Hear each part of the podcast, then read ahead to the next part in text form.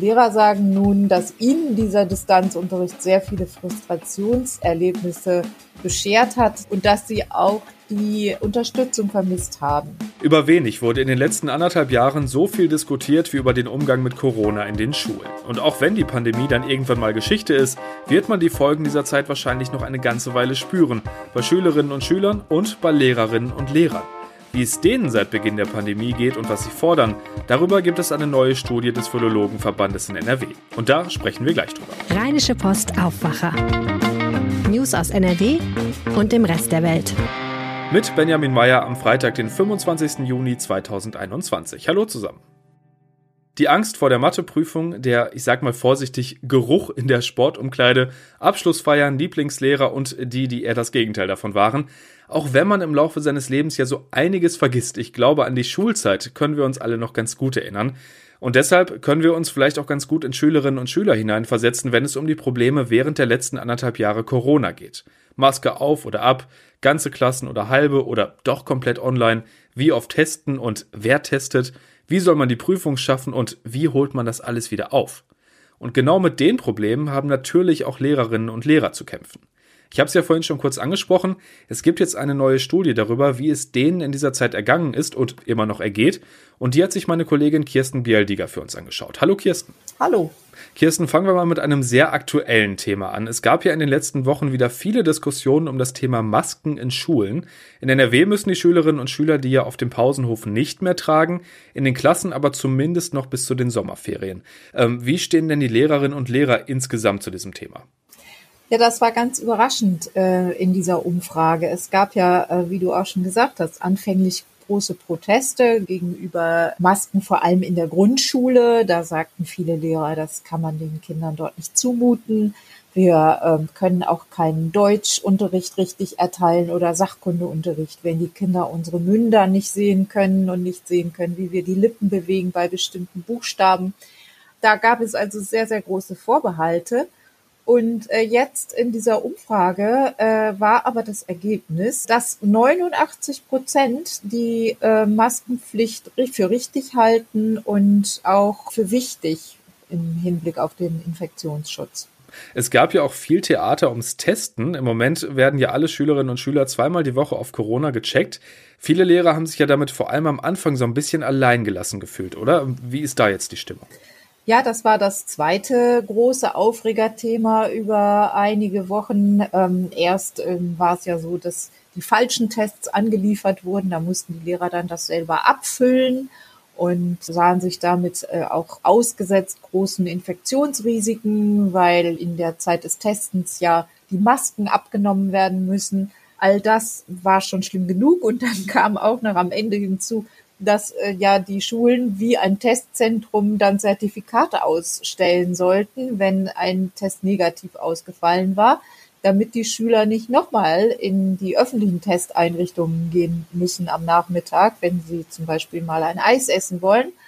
Und all das hatte auch für sehr viel Aufregung gesorgt. Und da ist auch hier erstaunlich, dass doch unter den über 1000 befragten Lehrern von Gymnasien, von Gesamtschulen und von Weiterbildungskollegs doch 64 Prozent sagten, dass das Testen zweimal die Woche positiv sei. Und das, obwohl doch viele dieser ganzen Infektionsschutzmaßnahmen oft sehr mit Verzögerung und auch ohne ausreichende Vorplanung eingeführt worden sind. Das alles hat eben diese Umfrage des Nordrhein-Westfälischen Philologenverbands ergeben. Masken und Testen, das ist natürlich beides ja belastend. Auf der anderen Seite geht es eben auch um die Gesundheit der Schülerinnen und Schüler und der Lehrer und auch deren Familien. Ähm, abgesehen von der Zeit, wo es komplett Distanzunterricht gab, sind die ja einfach um Kontakte in der Schule nicht drum gekommen. Wie groß war bzw. ist denn da die Sorge um die Gesundheit? Ja, das war schon äh, sehr, sehr vorherrschend. Die Umfrage hat ergeben, das war das prägendste Gefühl in dieser ganzen Zeit der Pandemie, eben die Sorge um die eigene Gesundheit, um die Gesundheit der Familie der eigenen, aber eben nicht nur das, sondern auch die Sorge um die Gesundheit der Kinder, der Schüler und deren Familien. Und das alles zusammen haben die Lehrer dann doch auch als sehr, sehr belastend empfunden, zusammen mit der hohen Arbeitsbelastung auch. Zuletzt gab es eine Studie, die gesagt hat, Distanzunterricht bringt genauso viel Lernfortschritt wie Sommerferien. Ähm, wie sieht das denn aus der Perspektive der Lehrerinnen und Lehrer aus? Ja, also genau, du sagst es, diese Studie hat ja vor allem die Lernerfolge gemessen, wobei man dazu sagen muss, das ist so ein bisschen untergegangen in der Öffentlichkeit. Die haben in dieser Studie nur den Distanzunterricht im ersten Lockdown gemessen, als wirklich noch niemand damit Erfahrungen hatte. Das war Frühjahr 2020 späterhin, als man da schon ein bisschen mehr Erfahrung hatte, dazu sind keine Ergebnisse erhoben worden. Und von vielen Lehrern, Schülern und Eltern habe ich aber gehört, dass der Distanzunterricht da gar nicht so schlecht wegkam, was das Lernen anging. Also alle anderen Aspekte außen vor gelassen. Die Lehrer sagen nun, dass ihnen dieser Distanzunterricht sehr viele Frustrationserlebnisse beschert hat. Das kann man sich ja auch vorstellen. Also viele mussten sich eine, eine für sie völlig neue Materie einarbeiten und zwei Drittel gaben an, dass das eben zu sehr viel Frust geführt hat und dass sie auch die ähm, Unterstützung vermisst haben. Also Support, IT-Support, wie das eben in vielen Firmen und anderen Organisationen ja durchaus üblich ist, dass die Beschäftigten nicht mit ihren IT-Problemen alleine sind, da waren doch die Lehrer wohl sehr häufig auf sich gestellt. Klar ist ja auf jeden Fall, insgesamt gibt es viel aufzuholen, was den Lernstand angeht. Und ähm, ja, wenn jemand weiß, wie man das erreichen kann, dann ja wahrscheinlich Lehrerinnen und Lehrer. Gibt es da Ideen oder Forderungen, wie man das jetzt angehen sollte? Ja, die gibt es auch. Äh, die Lehrer, also das lässt sich aus dieser Umfrage ganz klar ableiten, haben wirklich gar keine Lust mehr auf diesen Distanzunterricht und sie sagen auch, um die Lernrückstände aufzuholen, ist der Distanzunterricht nicht das geeignete Instrument. Da muss es Unterricht geben in kleinen Gruppen möglichst und ähm, möglichst eben nicht im Klassenverband und auf keinen Fall irgendwelche Fernlernen oder Distanzlernangebote. Aber wir haben ja gerade gehört, dass die Lehrer auch sehr große Angst haben um ihre Gesundheit und Angst vor Ansteckung und es ist, glaube ich, nicht äh, zu viel gesagt, wenn sie dann bei steigenden Infektionszahlen doch auch dem Distanzunterricht wieder den Vorrang geben vor anderen weniger sicheren Unterrichtsformen wie Hybrid oder auch Präsenzunterricht. Forderungen nach ja, kleineren Klassengrößen, die gibt es ja auch unabhängig von Corona immer mal wieder. Ist das denn realistisch, dass das so umgesetzt wird? Also sicher nicht, ähm, dass jede Klasse einfach mal durch zwei geteilt wird. Das würde ja bedeuten, dass äh, man doppelt so viele Lehrer braucht und genau doppelt so viele Räume. Das ist utopisch, das ist klar, aber das ist auch den Lehrern klar. Das Schulministerium hat darauf auch ähm, abgehoben, hat gesagt, das ist utopisch. Aber das ist auch nicht gemeint. Gemeint ist ja eher, dass Schüler, die wirklich diese Lernrückstände haben, gesondert unterrichtet werden in kleinen Gruppen. Und da äh, ist ja durchaus denkbar, dass beispielsweise auch Studierende oder pensionierte Lehrer nochmal aktiviert werden, um diese Schüler zu unterrichten. Und das muss ja auch gar nicht immer in diesem klassischen Stuhlgebäude sein. Es gibt ja genug Gemeindehäuser oder Vereinshäuser, die leer stehen und die eben dann auch für solch einen Nachhilfeunterricht genutzt werden könnten. Also insgesamt schon sehr viele Baustellen und ja, viele schwierige Entscheidungen. Vielleicht nochmal zusammenfassend am Ende, äh, wie haben die Lehrerinnen und Lehrer die Belastung in den letzten anderthalb Jahren denn insgesamt eingeschätzt? Ja, als sehr hoch. Also da unterscheiden sich Lehrer eben auch nicht von anderen Berufsgruppen. Ähm, sie hatten ja wirklich auch sehr viele Umstellungen immer in kurzer Zeit zu verarbeiten. Erst den Distanzunterricht, dann den Wechselunterricht, dann verschiedene Modelle, wie der Wechselunterricht funktionieren soll. Und hinzu kommt ja auch, Lehrer haben ja dann auch häufig selber das Problem Vereinbarkeit von Arbeit und Familie. Und das war eben zusätzlich stressig und da ging es den Lehrern nicht anders als vielen anderen auch. Also über 90 Prozent sagen, dass sie eine unglaublich hohe Arbeitsbelastung hatten. Dann hoffen wir mal, dass sich das zumindest schnell wieder auf Normalmaß einpendelt. Vielen Dank, Kirsten, für die Infos. Ja, gerne. Gnadenhöfe. Das sind ja Zufluchtsorte für Tiere, die alt oder verletzt sind und davon gibt es auch einige bei uns in NRW. Man kann auch sagen, das sind Tierasyle für Hunde, Katzen und Kaninchen, aber auch Pferde oder Kühe. Und auch an diesen Einrichtungen ist Corona nicht spurlos vorbeigegangen. NRW-Reporterin Claudia Hauser weiß warum. Hallo Claudia. Hallo. Ich habe es ja gerade schon versucht, aber erzähl du doch noch mal zum Anfang etwas genauer. Was kann ich mir denn unter so einem Gnadenhof genau vorstellen? Das sind oft alte Bauernhöfe, wo Tierschützer sich eben engagieren und Tiere aufnehmen, die beschlagnahmt wurden vom Veterinäramt oder vernachlässigt, misshandelt und deren Besitzer sich nicht mehr um die Tiere kümmern wollen oder können. Und manche werden auch vor der Schlachtung gerettet und dürfen dann so ihr, ihren Lebensabend auf dem Hof verbringen, ohne irgendwas leisten zu müssen. Und es sind meistens Pferde, Ponys, Esel gibt's immer, dann aber auch viele kleine Tiere, also Hunde, Ziegen, Gänse. Das spricht sich halt meistens rum. Also die Tierschützer werden immer gefunden, haben sie mir erzählt, und können halt auch schlecht Nein sagen. Deshalb sind die waren die schon vor Corona ziemlich voll, alle die Gnadenhöfe.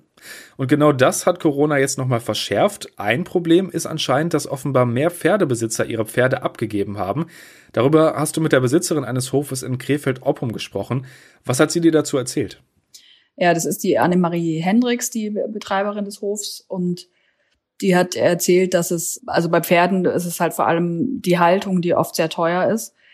Das haben viele nicht so richtig kalkuliert wahrscheinlich. Und es kam jetzt natürlich die Krise dazwischen. Manche haben ihre Jobs verloren und haben sich dann dafür entschieden, ihr Pferd abzugeben oder mussten sich auch manche manchmal dafür entscheiden vielleicht. Und sie hat mir erzählt, dass es sehr tragische Fälle gab, also Pferdebesitzer, die die Tiere halt seit fast 20 Jahren haben und die dann schweren Herzens auch abgeben, weil sie noch ein Haus abbezahlen müssen und sich das Tier jetzt einfach nicht mehr leisten können, weil sie halt einfach in finanzielle Not gekommen sind. Der Mann ist arbeitslos geworden, so. Und solche Tiere nimmt sie dann auf. Und für die Tiere ist es aber nach so vielen Jahren natürlich auch eine harte Veränderung. Und sie sagt, das sieht man denen auch an. Die fressen dann erstmal nicht. Die wirken total traurig, Augen glanzlos. Und sie freut sich dann eben, wenn sie die irgendwie wieder aufpäppeln kann und vielleicht, manchmal kann sie da auch die Pferde zusammenbringen, die sich dann besonders gut verstehen. Und das gibt ihr dann halt auch den Auftrieb, da immer weiterzumachen. Also echt gut und wichtig, dass es diese Höfe gibt, aber die haben natürlich auch nicht ohne Ende Kapazitäten. Was sagen denn die Tierschutzverbände eigentlich zu dieser Entwicklung? Ja, ich habe mit dem Landestierschutzverband gesprochen aus NRW, da ist Ralf Unner, der ist Tierarzt in Köln und hat da eine große Praxis und ist Vizepräsident des Verbands und der hat auch selbst Pferde und der sagt, ihn wundert es gar nicht, dass es jetzt in der Krise eben die Pferde vor allem jetzt getroffen hat, weil die wirklich teuer in der Haltung sind und viele, wenn sie ein zweijähriges Pferd anschaffen, nicht bedenken, dass das Tier 30 Jahre alt wird. Also auf dem einen Gnadenhof ist das älteste 36 Jahre alt und da kommen monatlich allein 500 Euro rund. Dazu kommen dann Schmied, Sattler, Impfungen und wenn das Pferd irgendwas hat, dann ist der Tierarztbesuch immer gleich sehr kostspielig, weil man kann mit dem Tier ja nicht in die Praxis fahren, da muss also immer ein Tierarzt rauskommen und er sagt, viele Leute überblicken das nicht, geraten dann in finanzielle Schieflagen. War schon vor Corona so, aber diese Schablone, Corona kommt da jetzt noch drauf, also das verschärft das alles und insgesamt meint er, kommen da rund eine Viertelmillion Euro zusammen, wenn man das Tier 30 Jahre, wenn das Tier 30 Jahre alt wird. Und eigentlich kann sich das keiner leisten, der normal verdient. Das ist wohl wahr. Ähm, wo wir bei Geld sind, äh, ein weiteres Problem für die Gnadenhöfe sind ja offenbar ausbleibende Spenden. Das sagt auch ein Hof aus Wattenscheid. Liegt ja wahrscheinlich einfach daran, dass viele Leute ihr Geld in letzter Zeit erstmal für sich selbst zusammenhalten mussten. Ne? Ja, genau. Das ist der eine Punkt, was du sagst. Also, dass die Spendenbereitschaft halt auch natürlich abnimmt in allen Bereichen. Das spüren auch Tierheime, wenn es den Leuten insgesamt nicht mehr gut geht, wenn, wenn eine Krise ist, will man seine Sachen wahrscheinlich eher zusammenhalten, weil man nicht weiß, wie es weitergeht. Es ist halt auch so, dass die ganzen Tierschutzvereine auch in Vergessenheit geraten. Auch die Tierheime haben das ja auch gesagt, dass sie, als es eine Zeit lang Vermittlungsjob war, sie einfach auch gucken mussten, wie sie über die Runden kommen. Bei den Gnadenhöfen ist es so, die vermitteln zum Beispiel äh, Tierpatenschaften, dann machen die Programme mit Kindern, dass die Pony reiten können, Pferde striegeln und sowas dann Ostereier suchen, Trödelmarkt, sowas ist alles weggefallen. Dadurch kommen aber die Leute auf die Höfe, sehen die Tiere und, und es wird ihnen halt eher in Erinnerung gerufen, dass es da vielleicht auch Tiere bräuch, äh, hat, die Hilfe bräuchten. Das ist alles weggefallen. Im vergangenen Sommer konnten die Gnadenhöfe noch Futterhilfen beim Land NRW beantragen. Das gab es aber auch nur einmalig. Und so müssen die eben gucken, wie sie es jeden Monat zusammenkriegen. Die Höfe hoffen jetzt also, wie wir alle wahrscheinlich, dass es keine erneute Corona-Welle gibt und sich die Lage wirklich langfristig entspannt. NRW-Reporterin Claudia Hauser, danke für diese Eindrücke. Danke auch. Wir schauen in die Landeshauptstadt. Was da wichtig ist, das wissen die Kolleginnen und Kollegen von Antenne Düsseldorf. Hallo. Hallo, wir sprechen heute darüber, dass die Homeoffice-Pflicht ausläuft. Dann sprechen wir über eine kriminelle Masche in unserer Stadt und wie man sich vor ihr schützen kann. Und dann schauen wir noch zum Amtsgericht. Dort muss sich ab heute eine Schaustellerfamilie wegen Stromdiebstahls verantworten. In Düsseldorf werden viele Unternehmen nach der Corona-Pandemie vermutlich auf eine flexible Arbeitsplatzwahl setzen. Ab dem 1. Juli endet die Homeoffice-Pflicht, dann können Arbeitnehmer auch wieder im Büro arbeiten, wenn das bisher nicht zwingend notwendig war. Antenne Düsseldorf-Reporterin Charlotte Großer mit den Einzelheiten. Bei Henkel hat man sich beispielsweise überlegt, dass Mitarbeiter in Zukunft bis zu 40 Prozent ihrer Arbeitszeit im Homeoffice verbringen können, wenn ihr Aufgabenfeld das zulässt. Geübt in der Arbeit per Videoschalte und Telefonkonferenz ist das Unternehmen aber schon lange, weil es Mitarbeiter in der ganzen Welt hat. Bei Vodafone war schon vor Corona bis zu 50 Prozent Homeoffice möglich. Das möchte man jetzt noch weiter ausbauen. Die Mitarbeiter sollen für den Austausch untereinander aber dennoch auch ins Büro kommen. Hundertprozentiges Homeoffice ist nicht geplant. Wer sich in Düsseldorf davor schützen möchte, dass ihm der Katalysator des Autos geklaut wird, sollte am besten an gut ausgeleuchteten Stellen parken. Weil das in Düsseldorf nicht immer möglich ist, hilft auch eine Alarmanlage mit Neigungsmelder, sagt Thomas Müther vom ADAC. Gegen einen Katalysatorenklau kann auch eine sogenannte Alarmanlage mit Neigungsmelder helfen. Dieser Melder erkennt das Aufbocken des Autos und sendet dann eben eine direkte Nachricht auch an das Smartphone des Besitzers. Allerdings, das Ganze ist nicht ganz billig und gerade bei älteren Autos kann der Einbau sich nicht mehr lohnen. Das sollte man sich auf jeden Fall mal durchrechnen. Wem der Katalysator geklaut wurde, merkt das zum Beispiel an lauten Motorengeräuschen. Bei einem Diebstahl sollte man das Auto direkt zur Werkstatt bringen lassen. Mitglieder einer Düsseldorfer Schaustellerfamilie müssen sich ab heute wegen Stromdiebstahls im großen Stil vor dem Amtsgericht verantworten. Die Angeklagten sollen freie Stromleitungen angezapft und so über Jahre hinweg einen Schaden von insgesamt knapp 100.000 Euro angerichtet haben. Auf dem Gelände an der Oberhausener Straße hatte die Polizei bereits mehrfach Razzien durchgeführt. Marc Pesch hat die Einzelheiten. Bei den Polizeieinsätzen ging es mal um gestohlene Fahrzeuge, auch um illegal errichtete Hallen, aber auch um gestohlenen Strom. Energie im Wert von gut 90.000 Euro sollen die Angeklagten abgezapft haben, ohne dafür entsprechend zu bezahlen. Angeklagt sind nun ein 53-jähriger Mann und eine Frau. Beide sollen zu einer Schaustellerfamilie gehören, die in der Vergangenheit bundesweit weltweit mit einer Monster Truck Show auf Tour waren. Ob die Vorwürfe zutreffen, soll nun vor Gericht geklärt werden. Und soweit der Überblick aus Düsseldorf. Mehr Nachrichten gibt es auch immer um halb bei uns im Radio und rund um die Uhr auf unserer Homepage antennedüsseldorf.de. Vielen Dank. Schauen wir, was gerade sonst noch wichtig ist. Und da sind wir, Überraschung, nochmal kurz bei Corona. Bis Samstag können sich in den Impfzentren in NRW Menschen über 60 und Vorerkrankte impfen lassen. Dann fällt diese Priorisierung. Das hat Gesundheitsminister Karl-Josef Laumann bekannt gegeben. Bis Ende Juli solle, Zitat Laumann, wenn nun nicht der Himmel über unseren Köpfen zusammenbricht, jedem Bürger ein Impfangebot gemacht werden. Außerdem wird die Corona-Schutzverordnung verlängert, erstmal bis zum 8. Juli. Viele Änderungen gibt es in der neuen Fassung nicht. Ein paar Beispiele. Volksfeste sind ab dem 27. August statt dem 1. September wieder möglich, also ein Wochenende vorher.